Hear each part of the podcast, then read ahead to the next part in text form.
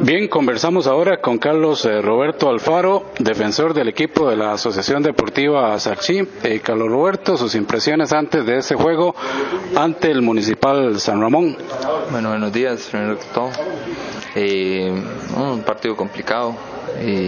venimos a buscar los tres puntos. Estamos en casa, venimos a hacer valer eso y no esperemos que nos den las cosas.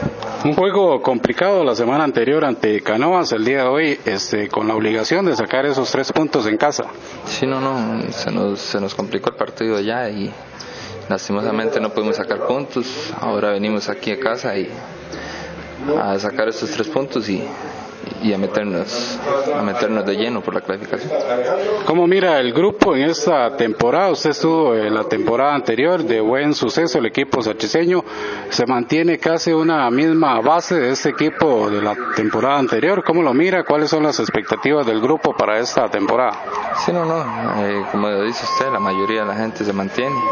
Eh, un grupo muy unido, un grupo eh, siempre con la mentalidad ganadora, que, que es bastante importante. ¿Conoce algo del equipo rival de hoy, del equipo municipal San Ramón?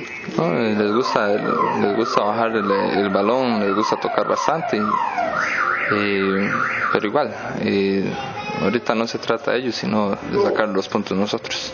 Un poco maltratada la cancha por las eh, fuertes eh, lluvias de los últimos días. Sí, bastante suave, lastimosamente, pero, pero igual, es, es hacia los dos lados, entonces eh, a meternos, a ponerle.